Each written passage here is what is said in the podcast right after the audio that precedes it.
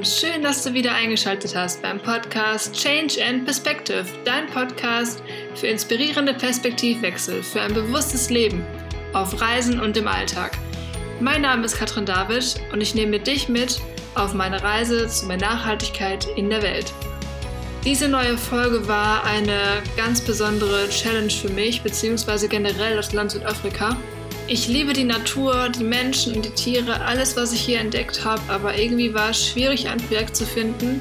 Es gibt einfach so viele und es ist für mich super schwer zu erkennen, ähm, welches seriös ist und ich war schon richtig verzweifelt. Und wie das Leben dann so spielt, ähm, habe ich genau in dem Moment LZ kennengelernt und LZ ist eine nicht nur eine super lebensfrohe Person, die einfach an die Macht jedes Einzelnen glaubt und etwas bewegen will für wilde Tiere hier in diesem Land.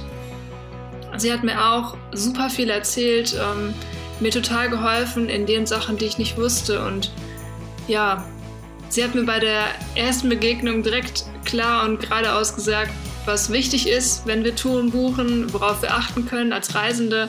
Und genau das möchte ich mit euch teilen. Tipps und Empfehlungen von einer richtigen Expertin. Also seid gespannt und vergebt mir den Ton. Wir sind mitten in dem Center, mitten neben dem Shop und am Eingangsbereich. Also das war irgendwie der leiseste Ort, also das Büro da, was wir finden konnten. Ich denke aber, es ist gut zu verstehen und es ist eine ganze Menge für euch da drin. Also habt viel Spaß! At the moment, I'm in South Africa near Plettenberg Bay on the gun route in a wildlife rehabilitation and awareness center called Tenikwa. What this is all about, the center and everything, we will come to that later in the interview. But first of all, I would like to thank you, Adet, for taking the time and welcome to the podcast. Thank you, no worries. thank you. So, um, I'm super, super happy that we met a few days ago here in the center and Yeah. that you already told me so many things and gave me so many information about the wildlife conservation, what I can have basically focus on and look out for. And um, yeah, and that you also accepted to share your knowledge here on the podcast so all the listeners. It's brilliant. It's not a problem. The more people that knows what to support, the better. Yes, Yeah. exactly. So um, maybe we start with you. So Okay. who are you and what are you doing every day? What, what, yeah, is why- what is your passion about wildlife and why do you why do you do what you do? Okay, well, I mean, I've been in the wildlife sanctuary slash rehab industry for about 15 years now. Um, way back when, when I started, I was just very naive and not realizing what is actually happening with the wildlife out there. Um, it became very quickly it became a big passion to help protect what we have. Um, and the more people that knows, the better. You know, so I've been at a lion uh, sanctuary close to Cape Town, um, and I recently start here at, started here at Tenikwa um, Rehab Center as the general manager.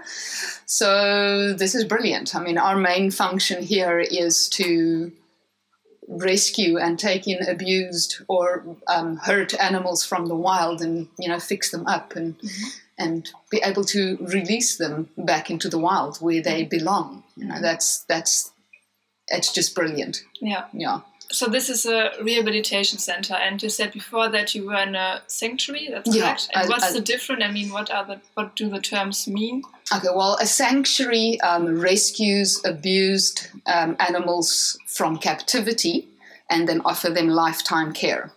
Whereas a rehab center take in hurt animals from the wild and then fix them up and release them where they belong. Okay. Yeah. Okay.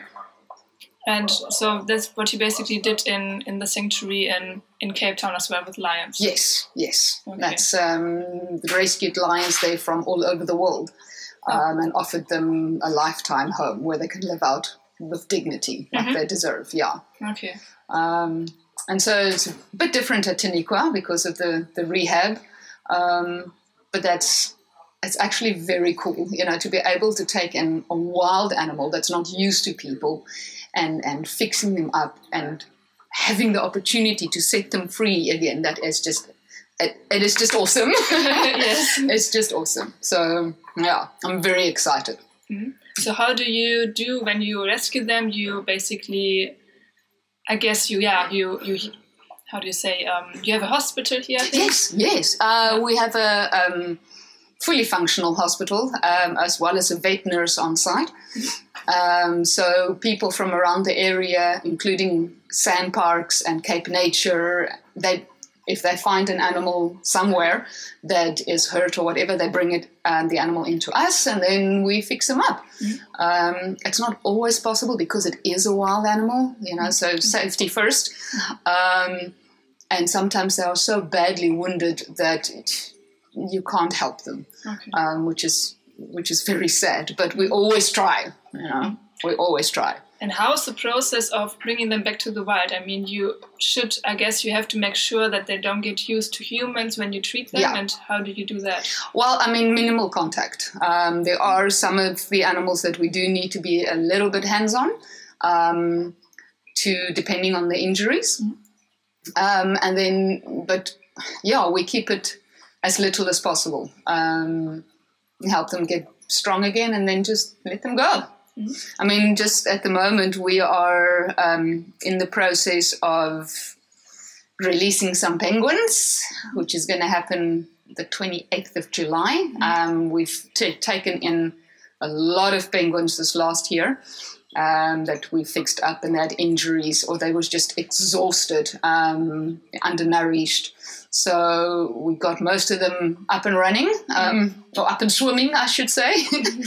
and um, yeah, the release is scheduled for 28th of July, um, which will happen in Plettenberg Bay. Um, I mean, and that will be my first penguin release, which is just, I'm super excited to be part of that. Yeah. Um, so yeah, it, it's you know all the hard work, all the effort you put in, it actually pays off in the end when you know you, you help these guys and they go back to to the wild where they belong. That's amazing. So yeah, it's awesome. Yeah. Excited. Wow. So and yeah, like I said, we met a few days ago, and you always told me a lot of things. I yeah, I really didn't know like about the breeding and yeah, touching or releasing really wild cats into the wild. That's what I thought is possible when they were born in captivity, but yeah. you told me better. And especially for my listeners um, that are unsecure what to support or how you can find a project that's really ethical and sustainable, what are the things you can look out for? Okay, it's um, it's difficult because I mean the word sanctuary is a very popular word with animal uh, word with animal places. Um, proper sanctuaries don't breed. If they breed animals on site, they are not a sanctuary. Um, they offer lifetime care. In other words, they rescue them, they take them in, and they stay. The animals stay there for the rest of their lives. Okay. And they won't send them off to another facility. Um, and they don't allow any form of touching. You know, we, humans can go and touch a baby lion, for instance.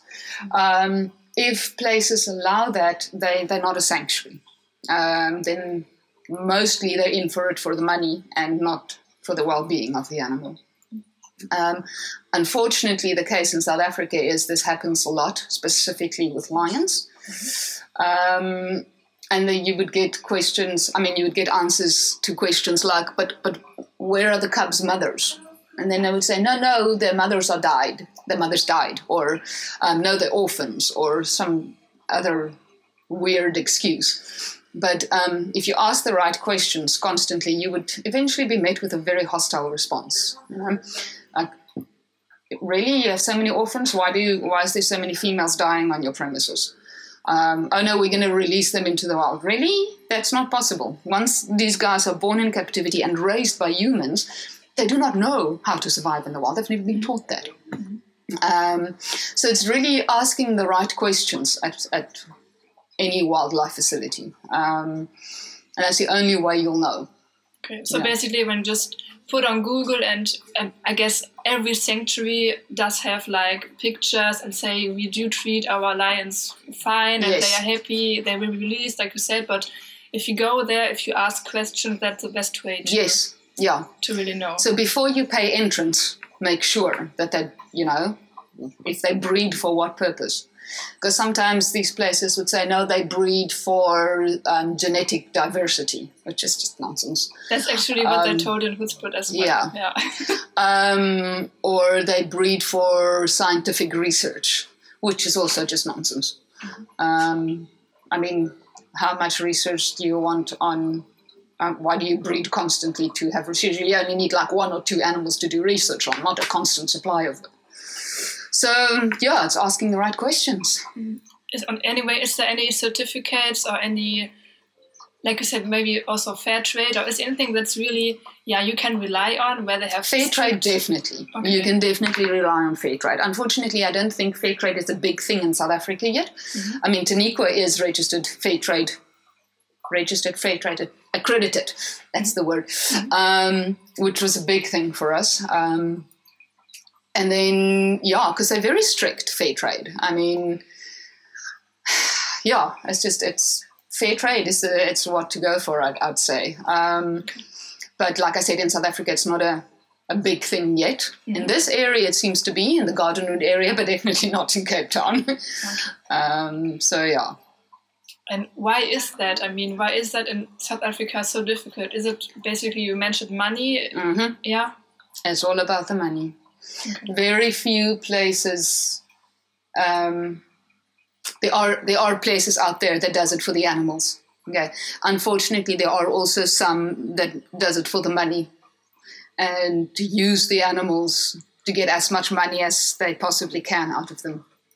Um, so yeah, at Tenikwa, we do have resident animals on site, and and meaning animals that can't be released, which is mainly our cat species, and they help us um, to fund our rehab center. So when people pay to go on a tour with with one of our very knowledgeable guides, um, that money helps to fund the rehab center. So in essence, the the residents funds the rehab side of things. Okay. Um, mm-hmm. So yeah, and I mean we are having some animals at the moment that's getting a bit on in years.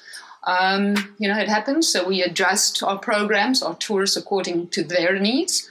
Um, you know, if somebody doesn't want to be seen, we're not going to force it. You know, because mm-hmm. um, it's mainly our main thing is the the well being of our animals. Yes. Um, so yeah so like you said the funding is basically with with the resident animals you fund the rehab yes is that totally possible or do you have uh, do you also do you rely on founders as well do you need um, money basically from i don't know any other companies that maybe also hmm. yeah um, it would help.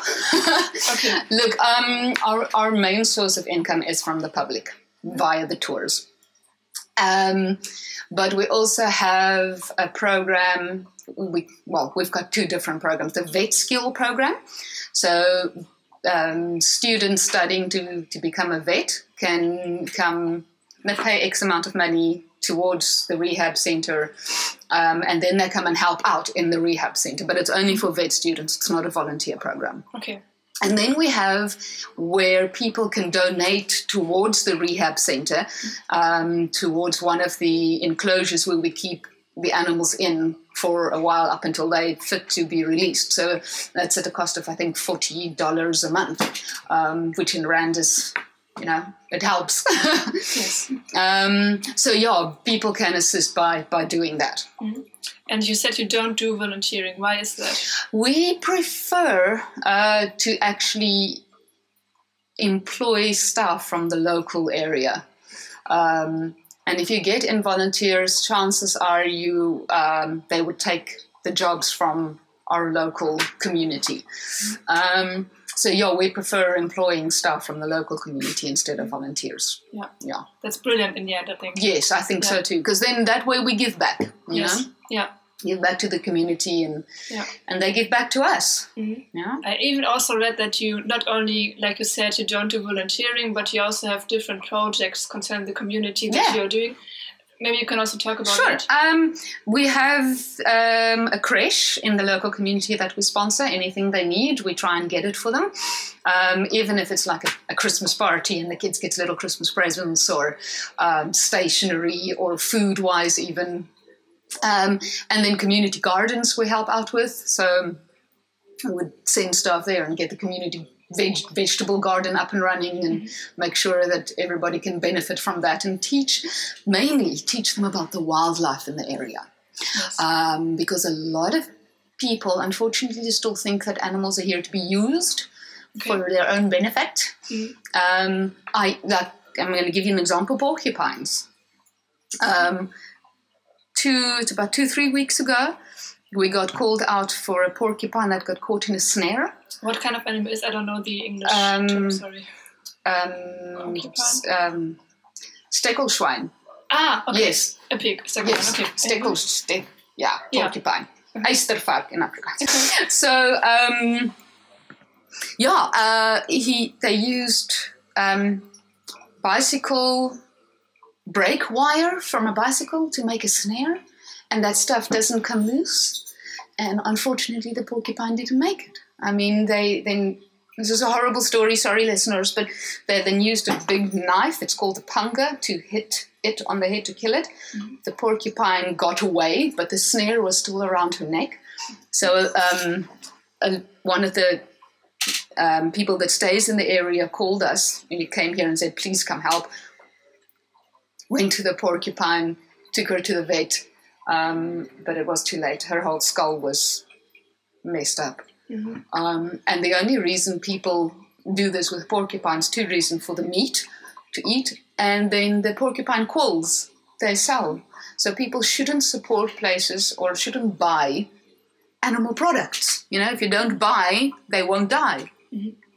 Um, so a part of the community thing that we do then is to educate them as well um, to not do this type of thing. Um, And I mean, if you can change one person's mind in 10, it's one person that will go out there and make a difference. Yeah? Yes. Especially with the young children. Exactly. Exactly. So, and it teaches them a lot. I mean, we've got a program. One of our tours is aimed specifically at children, where they become eco warriors, uh, which is brilliant. It teaches them all about conservation and about wildlife and how to protect it, and and get a certificate to say they pledge to be an eco warrior and they look after the wild and, and everything. So, it's a good educational program for children. You know, it teaches them a lot. Yeah. Mhm. Oh, cool. Um, how do you think then that um, when you say wildlife, how can you, with what you do with the wildlife sanctuary and everything, how can you contribute to a more sustainable world? Maybe also in terms, I think we talked a lot about different aspects, um, community and also the animals itself. So we have the economical part, the social part, and the environmental part. How can such a sanctuary or wildlife project contribute to a more sustainable world? just by keeping on doing what we're doing. I mean, it, it doesn't sound like a lot. Um, we can't change the world, but we can change the minds and hearts of people. Um, we are, I mean, we get a lot of foreign visitors. Please come and join us, Germany. Um, get a lot of foreign visitors. So that way we educate them as well to, to work with their local people and their local wildlife sanctuaries. Um, to help protect. So we're getting the word out. Mhm. Yeah. Yeah, amazing. Okay, uh, in the end of the interview, I also I have quick questions uh, that I ask every of my interview partners. Okay. So um, the first one is, what means sustainability for you? I mean, just the term sustainability. What do you connect with the word? Sure. Um, that's an interesting question. I'd say uh, sustainability would mean to keep on going. You know, do what you love and keep on going, whatever it might be. Just in our case, it's you know with the environment and animals, but yeah, to keep on going. All right, Yeah. that's a cool answer. do you have um, a simple tool to make a difference, like when you also, for example, in travel or in your daily life, where you feel like if you do that, you have a big impact, also like a like a hack that also listeners can can implement, where they make a difference. Reduce, reuse, recycle. Yeah. that i mean that goes worldwide for Mhm. everybody. Um, just i mean we do what we can. We're recycling and, and everything. We even saving water because south africa has a bit of a water crisis western cape area. So we don't have water from the municipality. We use rainwater And if everybody can do this, you know, you just put some gutters up and a tank and a little pump, and there you go. You know, then you don't need. Well, you're saving on municipal water that you have to pay for, um, but you're also saving water by harnessing rainwater. So all of that, yeah. Reduce, reuse, recycle. Yeah. Yeah. Amazing. One of the the R's from Zero Waste, also I know. Yeah. Yeah. um, is there a book that inspired you? Any? It could be anything, like also about wildlife. I don't know, what you.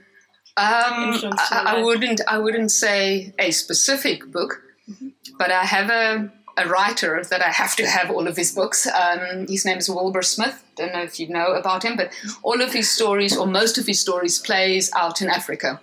Um, the reason why I like it is because he, he describes Africa brilliantly. Um, unfortunately, in his stories, there's always a hunter or two, which I don't agree with. but that kind of, mm, you know, is part of the reason I do what I do. Um, so yeah, I'd say Amazing. like all of his books. Yeah, Yeah, yeah. yeah. Wow. Um, okay, so um, another question is, where do you see the world in ten days? Uh, ten, sorry. Ten days. Ooh. No, no. I mean, uh, ten years. Because um, when you look at all the all the yeah forecasts and all the scientific data you hear, you would be like, okay, we're not gonna make it, maybe, or if, or do you say like, there's so much hope, like what we are doing, I see other people moving. Um, There's definitely hope. There's always hope. Um, you know, doom and gloom forecasts. I, I don't listen to those things. I don't watch the news. I don't read newspapers. I focus on what we do every day, um, paying it forward. You know, if you do a bit of good every day, then everybody around you will like take in some of that and then pay it forward to do a bit of good on their side and so on and so forth you know so there's definitely hope you know um, everybody must just stand up and do even if it's something small um, a lot of small things make a big thing at the end Yes. so, so yeah one people can, one person can change the world. you can make a difference yeah a even if it's a little one but you definitely can make a difference Yeah. yeah That's brilliant. wow. Okay, so in the end, is there anything you would like to add, or maybe tell the listeners what yeah they should keep in mind, or also how can we help you? How can we contact you? Um, what's the best point of contact for you also?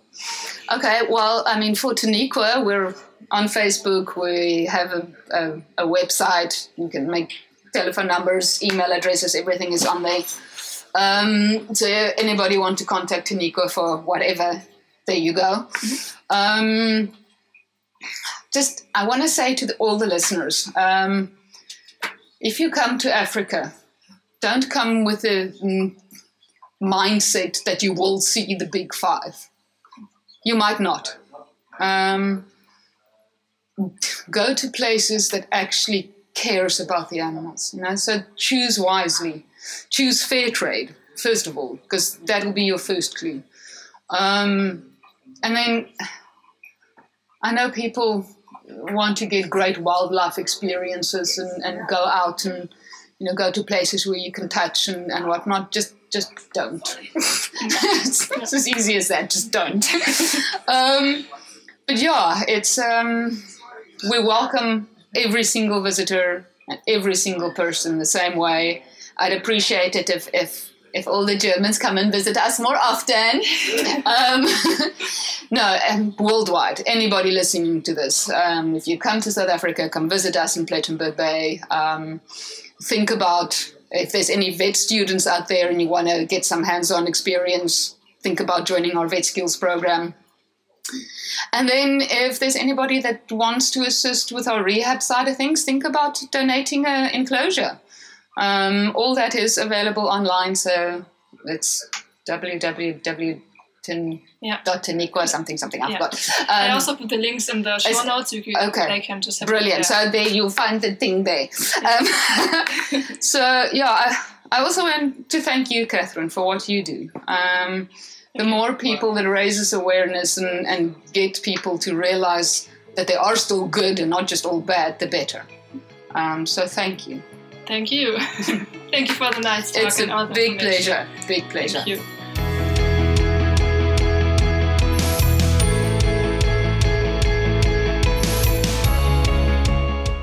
Das waren mal eine Menge Infos, oder? In so einer kurzen Zeit. Ich habe auf jeden Fall super viel gelernt und ich bin so, so dankbar für das Interview und vor allem auch, dass ich es hier mit dir teilen kann und du hier dabei bist. Ich hoffe, du hast jetzt ein besseres Gefühl oder bist ein bisschen schlauer, was die nächste Reise nach Südafrika angeht oder auch generell alle anderen Orte, weil ich denke, die Tipps kannst du auch überall anders bei anderen Ländern, anderen Touren anwenden. Also stellt Fragen, seid neugierig und hört auf euer Bauchgefühl. Und vor allem, ja, wenn ihr Fair Trade Tourism findet, ist immer ein guter Anker, darauf könnt ihr euch auch verlassen. Und ja, wenn du etwas mitgenommen hast und vielleicht auch das Gefühl hast, jetzt etwas in der Welt, in der Welt ähm, bewegen zu können, freue ich mich über eine Bewertung oder auch einen Kommentar bei iTunes. Das würde auf jeden Fall meine Welt verändern und auch die anderer, die ich dann damit auch noch erreichen kann. Ich habe auf jeden Fall alle Kontaktdaten, die Website von Teniqua und alles in die Show Notes gepackt mit allen Infos, die dazugehören. Und ihr habt sie gehört. Germans come and visit. Also ich denke, ihr seid da herzlich willkommen. Ansonsten freue ich mich immer unglaublich über Fragen, Anregungen und klar, Themenwünsche super gern. Ich habe schon eine Liste fertig gemacht mit den Sachen, die ihr mir genannt habt. Wenn da noch mehr dazukommen sollte, super gerne. Erreicht mich am besten über Instagram oder auf Facebook unter Weltblick 2.0, meine Website weltblick20.de. Da könnt ihr mir auch schreiben da sind noch alle Infos vom Podcast hier nochmal mit allen Links und so weiter hinterlegt. Und ja, ich schicke euch ein großes Dankeschön für eure Zeit und dass ihr euch mit mir zusammen für Lösungen in dieser Welt entschieden habt. Denn eins ist mal klar, manchmal reicht es einfach, die Perspektive zu wechseln.